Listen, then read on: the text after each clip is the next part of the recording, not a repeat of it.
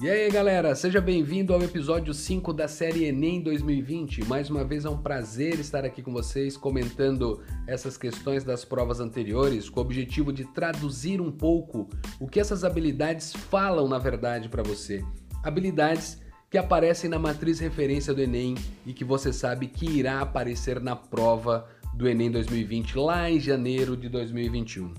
O episódio de hoje traz para você a habilidade 5 que se refere a avaliar proposta de intervenção na realidade utilizando conhecimentos numéricos. É a última habilidade da competência de área 1, que diz para vocês sobre construir significados para os números naturais, inteiros, racionais e reais. Então, episódio 5, habilidade de número 5, avaliar proposta da intervenção na realidade utilizando conhecimentos numéricos. E o esquema é o mesmo, galera. Lá na descrição estão os links das provas que estão as questões onde comentarei hoje com você essa habilidade número 5. Então pause aí, pegue as provas e acompanhe o raciocínio junto comigo. Vamos lá? Tradicionalmente iniciamos os comentários na prova de 2019, caderno amarelo. E aí, qual é a questão desta prova de 2019, caderno amarelo, que eu quero comentar com você? É a questão de número 140. O que dizia essa questão lá para você? A hidrangea macrofila é uma planta com flor azul ou cor-de-rosa, dependendo do pH do solo no qual está plantada. Em solo ácido, e aí ele traz isso para você, ou seja, o pH menor que 7, a flor é azul, enquanto em um solo alcalino, e ele novamente explica isso para você, ou seja, com pH maior que 7, a flor é rosa. Então nessa leitura aqui que nós já conseguimos identificar se o solo pH for menor que 7, a flor é azul. Se o pH for maior que 7 do solo, a flor é rosa. E aí o que, que ele diz? Considere que a hidrangea, a cor de rosa, mais valorizada comercialmente numa determinada região, seja aquela produzida em um solo com pH inferior a 8. Então eu tenho a certeza que naquela região o pH do solo é inferior a 8. E o que eu lembro do texto que nós acabamos de ler? Que esta planta cor-de-rosa tá? que é a mais valorizada nessa região, ela precisa de um pH maior que 7. Cor-de-rosa, pH maior que 7. Perfeito. Sabe-se que o pH é igual a menos o logaritmo de x, na base 10. Às vezes, galera, quando você para para pensar em logaritmo, base 10, o 10 ele não aparece para você. Quando a base do logaritmo não é informada, o que, que eu preciso lembrar? Que a base é 10. O que o Enem fez? Mostrou a base 10. Então, a informação que aparece, o pH é igual a menos o logaritmo de x na base 10, em que x é a concentração de íon de hidrogênio, H+. Legal. Seguindo adiante com a questão, ele disse, para produzir a hidrangea cor-de-rosa de maior valor comercial, deve-se preparar o solo de modo que x assuma. O que, que x é mesmo para nós? Quando você leu a questão, ele disse, x é a concentração de íon de hidrogênio ali. Bacana? Isso no pH. E o que, foi dito? pH é igual a menos o logaritmo de x na base 10. Então o que nós devemos analisar é que o pH ele é maior que 7 para ter a planta cor-de-rosa e na região você tem a certeza que o pH é menor que 8. Quando você parte dessa desigualdade, você escreve a seguinte situação: 7 é menor que o pH, que significa menos o log de 10, desculpa, menos o log de x na base 10, que é menor que 8. Como o teu objetivo é achar o tal do x, aqui entra o conhecimento científico a respeito dos logaritmos, como que se calcula um logaritmo, e estamos falando em uma inequação logarítmica. Cuidado! O que eu faço é multiplicar toda essa expressão por menos 1, e aí ao multiplicar tudo por menos 1, você acaba invertendo não só os números em seus sinais, mas também o sinal da inequação. Então nós começamos com a seguinte ideia, 7 é menor que o pH, que é menor que 8. Como o pH é menos log de x na base 10, nós escrevemos 7 é menor que menos o logaritmo de x na base 10, que é menor que 8. Quando eu multipliquei tudo por menos 1, o que ocorreu? Agora o menos 8 é menor que o logaritmo de x na base 10, que é menor que menos 7. A partir desse momento, passa a base do teu logaritmo para os outros lados, trabalhando com base de potência, e aí você passa a escrever 10 elevado a menos 8, é menor que x, que é menor que 10 elevado a menos 7. Então, como que o x foi escrito para você? utilizando o pensamento em potências de base 10. E eu precisava do conhecimento de um logaritmo. 10 elevado a menos 8 é menor que x, que é menor que 10 elevado a menos 7. E aí, quando você olha para as opções, qualquer valor acima de 10 na menos 8 é o que estava na letra A. Não, né? Qualquer valor não. Ele tem que ser maior que 10 na menos 8, mas precisa ser menor que 10 na menos 7. E na letra B? Qualquer valor positivo inferior a 10 na menos 7. De forma análoga, não, né? Qualquer valor que 10 na menos 7? Não, ele tem que ser maior que 10 na menos 8. Letra C, valores maiores que 7 menores que 8. Não! Totalmente equivocado. Valores maiores que 70 e menores que 80. Não! Então sobra para você a opção E. Valores maiores que 10 elevado a menos 8 e menores que 10 elevado a menos 7. Então, a opção E é a tua resposta para essa questão de número 140 da prova de 2019. Bacana? E aí saímos da prova de 2019 e entramos na prova de 2018. E nessa prova de 2018, também caderno amarelo, qual é a questão que eu quero que você acompanhe junto comigo? É a questão de número 142. Vamos lá. A questão 142 dizia o seguinte para você: um produtor de milho utiliza uma área de 160 hectares para as suas atividades agrícolas. Essa área é dividida em duas partes. Então vamos lá? Duas partes. Uma de 40 hectares com a maior produtividade, então ó, 40 hectares com a maior produtividade, e uma outra de 120 hectares com menor produtividade. Vamos ver o que, que os caras falam aqui para você. A produtividade ela é dada pela razão entre a produção em toneladas e a área cultivada. Cara, olha que legal. A produtividade é como mesmo? A razão, divisão, hein? A razão entre produção em toneladas e a área cultivada. Perfeito. Sabe-se que a área de 40 hectares, qual que é a área de 40 hectares mesmo, Bel? É aquela que tem a maior produtividade, lembrou? Ela é igual a 2,5 vezes a outra. Então, aquela região de 120 hectares tem uma determinada produtividade. Já a região de 40 hectares é 2,5 vezes a produtividade dessa região de 120 hectares. Foi o que disse o texto. Continuamos. Esse fazendeiro pretende aumentar sua produção total em 15%. Ó, então vamos lá? O fazendeiro pretende aumentar sua produção total, é a produção que ele quer aumentar, em 15%. Legal? Aumentando o tamanho da, da propriedade dele, né?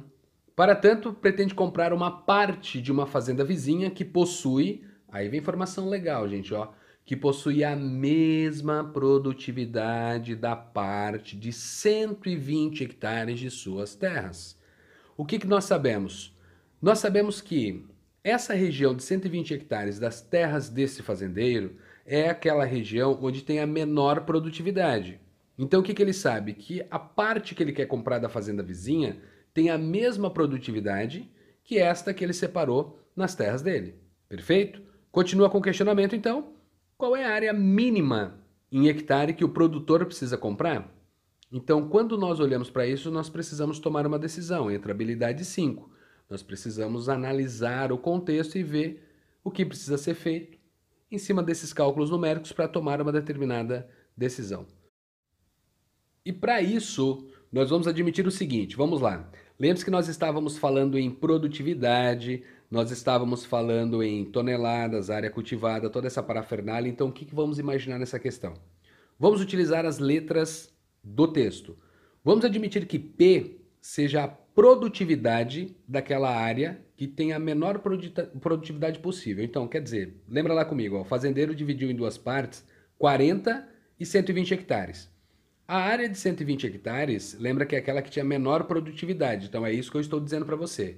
Aquela região com 120 hectares, eu vou afirmar que ela tem produtividade P, enquanto aquela região de 40 hectares, ela passa a ter 2,5 vezes P, porque é o que foi dito no texto.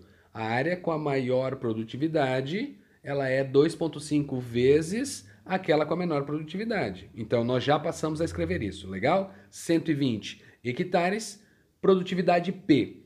40 hectares, produtividade 2,5 P. Quando nós levamos isso em conta, o que, que interessa para nós na produção mesmo? Pare e pensa comigo. O que, que significa produtividade, de acordo com o texto? É a divisão entre a produção em toneladas e a área cultivada. Então, o que, que eu quero que você analise aqui junto comigo? Ó? Nós falamos da produção da região menor, somado com a produção da região menor, isto leva você para o total que será cultivado, respeitando as respectivas produtividades. Perfeito? É isso que eu devo analisar. Bel, eu não entendi como eu farei isso. Vamos lá com calma, então. A produção da região de 120 hectares é para você 120 vezes P. Por que mesmo, Bel? Porque quando você divide a quantidade em toneladas que foi produzido pela área que você tem, que é de 120 hectares, isso dá a produtividade daquela região. Então você pega o 120, manda para o outro lado multiplicando, então qual é a produção que você tem nessa área? 120 vezes P.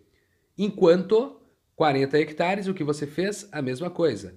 Pega a produção que você teve nessa região, divide por 40, isto dá a produtividade. Então você tem 40 embaixo, vai para o outro lado multiplicando, e o que está do outro lado é 2,5 vezes o P. Então nós temos 120P mais 40 vezes 2,5P, isso leva você para 220P, ou seja, estamos produzindo, esta é a nossa produção, que é de 220P. Bacana! Queremos aumentar 15% nessa produção. Então, se eu quero aumentar 15% nessa produção, eu vou calcular 15% de 220p. E quando eu faço isso, eu chego à conclusão que eu tenho 33p. Bel, o que é esse cara mesmo que eu já esqueci? Lembra que um número vezes a produtividade significa produção, perfeito? E este número que está multiplicando a produtividade é para você a área da região que aquilo está sendo plantado, que aquilo está sendo colhido. É a produção que foi feita naquela determinada região. Então, quando eu chego à conclusão dos 33P, eu estou admitindo para você que eu estou em uma região de 33 hectares. Então, eu preciso de 33 hectares a mais para poder chegar aos 15% de aumento, conforme disse o texto. Então, é uma análise um pouquinho mais chata e aí chegar a essa conclusão dos 33 hectares que está para você na letra B. Beleza, gente? E aí você sai dessa questão 142 e entra na questão de número 171. Vamos lá, o que, que dizia a questão 171 dessa prova de 2018 Caderno Amarelo? Com o avanço em ciência da computação, estamos próximos do momento em que o número de transistores no processador de um computador pessoal será da mesma ordem de grandeza que o número de neurônios em um cérebro humano, que é da ordem de 100 bilhões. Uma das grandezas determinantes para o desempenho de um processador é a densidade de transistores, que é o número de transistores por centímetro quadrado. Então, a densidade para você é o número de transistores por centímetro quadrado. Tenta lembrar disso aí. Em 1986, uma empresa fabricava um processador contendo 100 mil transistores, distribuídos em 0,25 centímetro quadrado, de área. Desde então, o número de transistores por centímetro quadrado que se pode colocar em um processador dobra a cada dois anos. Essa é a lei de Moore. Continuando com a questão, olha só o que foi dito agora para você.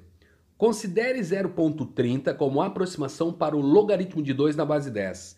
Galera, se o cara forneceu para você o logaritmo de 2, é porque provavelmente no contexto da questão você venha aplicar essa informação. Então vamos lá, seguindo. Em que ano a empresa atingiu ou atingirá, então vamos lá, em que ano a empresa atingiu ou atingirá a densidade de 100 bilhões de transistores? De acordo com o texto, o que, que nós conseguimos lembrar? Que em 1986 você tinha 100 mil transistores em 0,25 centímetros quadrados. E o que nós sabemos? Que a densidade é dada pela divisão entre esses números. Então 100 mil dividido por 0,25 chega a 400 mil. Logo, nós tínhamos 400 mil transistores por centímetro quadrado. Bacana? Esta é a primeira análise que a gente faz. E aí, em um segundo momento, o que, que você também consegue lembrar? Que a quantidade de transistores ela dobra a cada dois anos. Então, o que, que a gente pode montar nesse esquema? Nós podemos montar uma lei de formação que permite atingir uma quantidade de transistores a cada dois anos. E como isso funcionará para nós? Vamos lá, quantidade inicial. Estamos analisando a partir de 1986. Então, em 1986, nós tínhamos 400 mil transistores por centímetro quadrado. Isso nós vamos reescrever conforme o texto que nós lemos, como ele informa o logaritmo de 2, então nós vamos trabalhar com potências de base 2. O 400 mil, nós vamos escrever 4 vezes 10 na quinta, e o 4 se transforma em uma potência de base 2. Então nós vamos utilizar 2 ao quadrado vezes 10 na quinta. Esta é a nossa quantidade inicial. A partir dessa quantidade sempre dobra. Então eu sempre multiplicarei por 2. Mas qual é o expoente que eu devo ter? Como dobra a cada dois anos, eu vou escrever o meu expoente sendo o tempo dividido por 2, onde este tempo para nós representa quantos anos se passaram após 1986. Então a lei de formação ela será escrita para você da seguinte maneira. Vamos lá. Nós temos 2 ao quadrado vezes 10 na quinta vezes 2 elevado a t dividido por 2. Esse é o meu expoente que você tem ali. Bacana. Feito isso, esta função que nós acabamos de escrever, essa lei de formação que nós estamos trabalhando, diz que o meu objetivo é que 2 ao quadrado vezes 10 na quinta vezes 2 elevado a t dividido por 2 tem que ser maior ou igual né, a 100 vezes 10 elevado a 9, que são os 100 bilhões ali para você. Bacana? E aí, a partir do momento que você chega nessa desigualdade, você acaba caindo com o objetivo de achar este t que foi organizado para você, e você tem, de um lado da desigualdade, a potência 2 elevado a 4 mais t dividido por 2. Isso tem que ser maior ou igual a 10 na sexta potência. Quando você melhora a escrita, você cai nessa condição. E aí acrescentamos os logaritmos dos dois lados dessa equação. Então, uma potência, vou repetir, lado esquerdo, 2 elevado, quem é o meu expoente? 4 mais t, tudo isso dividido por 2. Isto é maior ou igual a 10 na sexta. E aí agora é o momento de você acrescentar o logaritmo na base 10 para os dois lados e trabalhar com propriedades dos logaritmos. Qual é a condição que criamos? Uma inequação de primeiro grau para resolver, onde essa inequação de primeiro grau chega à conclusão que o t tem que ser maior ou igual a 36. Então você, através dessa inequação logarítmica, você cai nessa condição usando a informação do que foi dado no texto. Porque quando eu joguei logaritmo para os dois lados, surgiu o logaritmo de 2 na base 10 e surgiu o logaritmo de 10 na base 10, que está implícito ali para nós que esse logaritmo vale 1 e o logaritmo de 2 na base 10 é o que o texto trouxe como sendo 0.30. A partir daí, chegamos no t maior ou igual a 36. E se o t é maior ou igual a 36, o que, que o modelo dizia? A partir de 1986, precisamos ter 36 anos. E isso leva você para 2022. Então, quando ele se referiu em que ano a empresa atingiu ou atingirá essa densidade de 100 bilhões de transistores, pelo nosso cálculo, chegamos a 2022 e isso está na letra C. Bacana, gente? Essa é a questão número 171 da prova de 2018 Caderno Amarelo. Saindo agora da prova de 2018, nós iremos para a prova de 2016. E aí em 2016, o que, que nós temos ali? Também Caderno Amarelo. A primeira questão que eu quero comentar com você é a questão de número 156 da prova de 2016. Então vamos lá. Essa questão dizia o seguinte para você: Uma pessoa comercializa picolés. No segundo dia de certo evento, ele comprou quatro caixas de picolés, pagando R$ 16,00 a caixa, com 20 picolés, para revendê-los no evento. No dia anterior, ela havia comprado a mesma quantidade de picolés, pagando a mesma quantia e obtendo um lucro de 40 reais. E aí vem informação entre parênteses. Obtido exclusivamente pela diferença entre o valor de venda e o de compra dos picolés. Bacana. Com a venda de todos os picolés que possuía. Pesquisando o perfil do público que estará presente no evento, a pessoa avalia que será possível obter um lucro 20% maior do que obtido com a venda no primeiro dia do evento. Então, a partir dessas informações, o que, que vem o questionamento da questão 156 da prova de 2016? Para atingir o seu objetivo e supondo que todos os picolés disponíveis foram vendidos, no segundo dia, o valor de venda de cada picolé no segundo dia deve ser de quanto para que isso aconteça? É o que dizia a questão ali para você, 156. Então vamos fazer uma análise bonitinha de acordo com o que lemos ali, ó. Foi dito para você que nós temos quatro caixas de picolés, quatro caixas de picolés que foi comprado e cada caixa 16 reais. Bacana. 4 vezes 16, 64. Então o, o, o dono ali, o, o cidadão que está trabalhando com isso, o indivíduo, ele teve que desembolsar, o custo dele foi de 64 reais. Bacana. A pessoa que quer ter o lucro superior a 20% do lucro obtido no dia anterior, o que, que ele tem que fazer? Ele tem que pegar esse lucro que ele obteve, que foi de 40 reais, como eu quero aumentar 20% em cima desse valor, eu multiplico por 1,2. Ou você calcula 20% e depois acaba somando. Mas multiplicar direto por 1,2 já chega no teu objetivo final, que é o valor com acréscimo. Então o que, que temos? 40 reais foi o meu lucro no dia anterior. Hoje eu pretendo obter 20% a mais. Logo, eu quero com objetivo ter 48 reais de lucro. Vamos fazer uma conta bonitinha. 40 reais, 10%, 4, 20%, 8. Então eu preciso aumentar 8 reais aí. Bacana. Como na caixa a gente sabia que tinha 20 picolés, 20 picolés em cada caixa, e aí nós compramos 4 caixas, então eu tenho para vender 80 picolés. Bacana? E como é que funciona o esquema? O meu objetivo é que sobre 48 reais. Então para para analisar junto comigo. Eu tenho 80 picolés. Qual é o meu objetivo de ter no bolso? No meu bolso eu preciso ter de volta o valor que eu gastei na compra mais o meu lucro. Lembra o cálculo que nós fizemos agora há pouco? Eu gastei com as quatro caixas 64 reais, e o meu objetivo é ter um lucro de 48 reais. Então, após vender os 80 picolés, eu preciso que no meu bolso tenha quanto em grana? 64 mais 48. E isso leva para 112 reais tem que ter no meu bolso, que é o 64 mais o 48. 112 reais tem no meu bolso. De onde vieram estes 112 reais? Das vendas dos 80 picolés.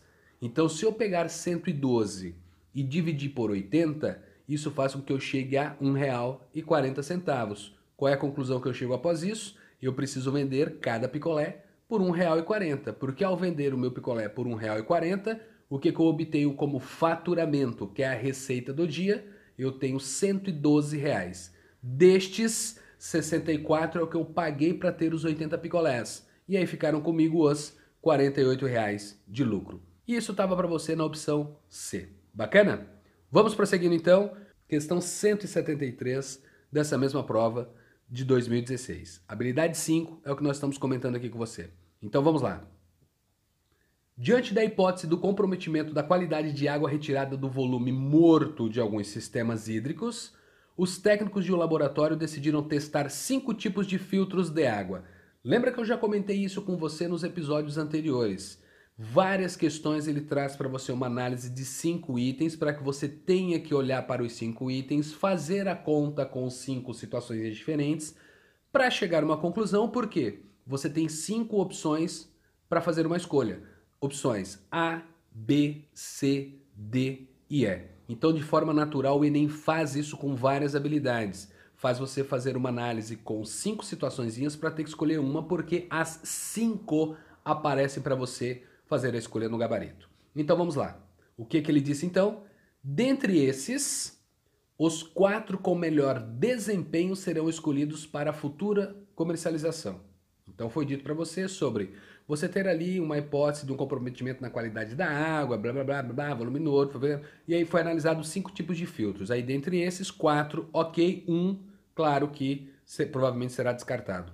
Olha o que, que diz o texto ali. Nos testes foram medidas as massas de agentes contaminantes em miligrama, que não são capturados por cada filtro em diferentes períodos, em dia, como segue. Como assim, Bel? Não entendi. Informação, o filtro 1, ele diz para você que ele está trazendo 18 miligramas de um determinado agente contaminante que não foi capturado em um período de seis dias.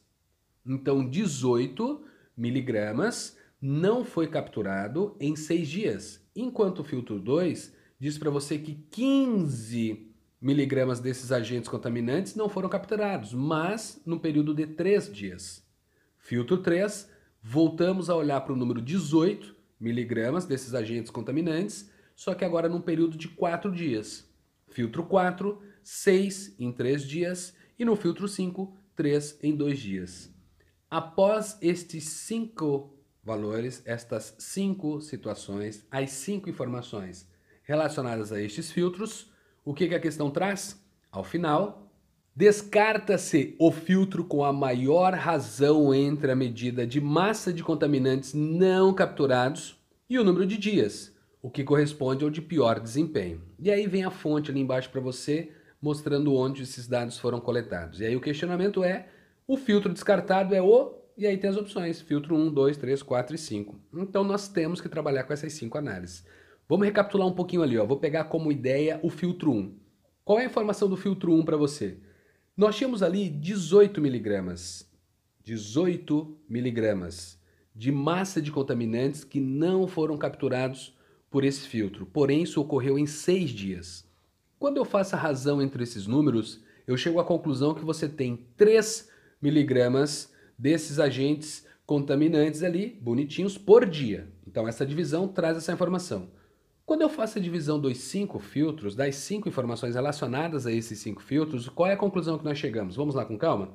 18 dividido por 6, filtro 1, 3 miligramas por dia. Filtro 2, 15 dividido por 3, 5 por dia. Filtro 3, 18 dividido por 4, 4,5 por dia. Filtro 4, 6 dividido por 3, 2 por dia. E o filtro 5, 3 dividido por 2, 1,5 por dia. Bacana? Então, após todas essas divisões, o que, que nós concluímos? Filtro 1, 3 por dia, filtro 2, 5 por dia, filtro 3, 4,5 por dia, filtro 4, 2 por dia e o filtro 5, 1,5 por dia. Estamos falando dos agentes contaminantes que não foram capturados. Opa, pera lá então, Bel. Aquele filtro que teve o maior valor após essa divisão é o que nos interessa. Por que, Bel? Porque esta divisão traz justamente a massa de contaminantes não capturados. Então, aquele filtro que trouxer este maior valor significa que ele foi menos eficiente, porque ele liberou mais para o consumo esses agentes contaminantes. Então, neste caso, estamos falando do filtro 2. O filtro 2 trouxe para você 5 miligramas de massa de contaminantes não capturados por dia, enquanto os outros, essa quantidade foi menor do que 5. 5 foi o maior valor das cinco opções que eu tinha. Logo, a resposta para você é o filtro 2, que tem que ser descartado, que encontra-se na opção B. Bacana? E essa era a questão de número 173. Próxima questão é a de 179. Questão 179 da mesma prova de 2016, prova amarela. E o que dizia essa questãozinha para você? Para garantir a segurança de um grande evento público que terá início às 4 horas da tarde, um organizador precisa monitorar a quantidade de pessoas presentes em cada instante. Para cada 2 mil pessoas, se faz necessária a presença de um policial. Para cada 2 mil pessoas, a presença de um policial. Lembre-se disso. Vamos prosseguir? Além disso, estima-se uma densidade de 4 pessoas por metro quadrado de área do terreno ocupado. Continuamos. Às 10 horas da manhã, o organizador verifica que a área do terreno já ocupada equivale a um quadrado com lados medindo 500 metros. Então nós temos algo equivalente a um quadrado de lado 500 metros. O que nós sabemos que a cada metro quadrado nós conseguimos ter ali quatro pessoas. Tente lembrar disso aí. Porém, nas horas seguintes, espera-se que o público aumente a uma taxa de 120 mil pessoas por hora até o início do evento. E lembre-se que o evento terá o início às 4 horas da tarde. Bacana! Feito isso, ele fala para você quantos policiais serão necessários no início do evento para garantir a segurança.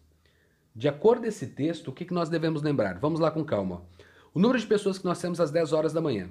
Lembre-se que nós tínhamos algo, uma região que estava próximo, equivalente a um terreno de quadrado, 500 metros de lado. Então, 500, área de um quadrado, vem a parte da geometria plana, já sendo antecipada para você, mas é o cálculo de área de um quadrado. O que, que a gente sabe? 500 elevado ao quadrado, lado elevado ao quadrado. Isso leva você para 250 mil metros quadrados. E nós sabemos que para cada metro quadrado você consegue por quatro pessoas. Logo, às 10 horas da manhã, naquela região que está equivalente a um quadrado de 500 metros de lado, você já tem um milhão de pessoas. Então, beleza, às 10 horas da manhã já estamos falando em um milhão de pessoas. A taxa de aumento dita no texto é de 120 mil pessoas por hora. E lembre-se que o evento irá começar às 16 horas, 4 horas da tarde, né? E aí ele pergunta para você sobre o número de policiais, eu preciso saber o número de pessoas. Então vamos com calma. Às 16 horas, o que eu terei? Esse 1 milhão de pessoas ali das 10 da manhã, mais qual é o intervalo de tempo que eu tenho das 10 às 4 da tarde? 4 horas da tarde, gente, 16 horas. Eu tenho um intervalo de 6 horas. Se a cada hora entrarão ali 120 mil pessoas, então eu preciso acrescentar 720 mil pessoas nesse espaço, nessa região, nesse evento. Perfeito? Feito isso, nós temos 1 milhão 720 mil pessoas às 4 horas da tarde, às 16 horas. Então, quantos policiais nós precisaremos ali? Eu sei que para cada 2 mil pessoas eu terei um policial. Isso também foi dito no texto. A cada 2 mil pessoas teremos um policial. Então, se eu pegar a quantidade de pessoas, 1 milhão 720 mil, e dividir em blocos com 2 mil pessoas, em cada bloco eu devo pôr um policial. E aí essa divisão numérica de 1 milhão 720 mil por 2 mil traz para você quantos policiais serão necessários. Neste caso, a divisão mostra 860. Logo, 860 policiais é o que nós precisamos para garantir a segurança deste evento em seu início. E isso encontra-se na letra E. Questão 179 da prova de 2016, letra E, questão bacaninha da habilidade de número 5. Beleza?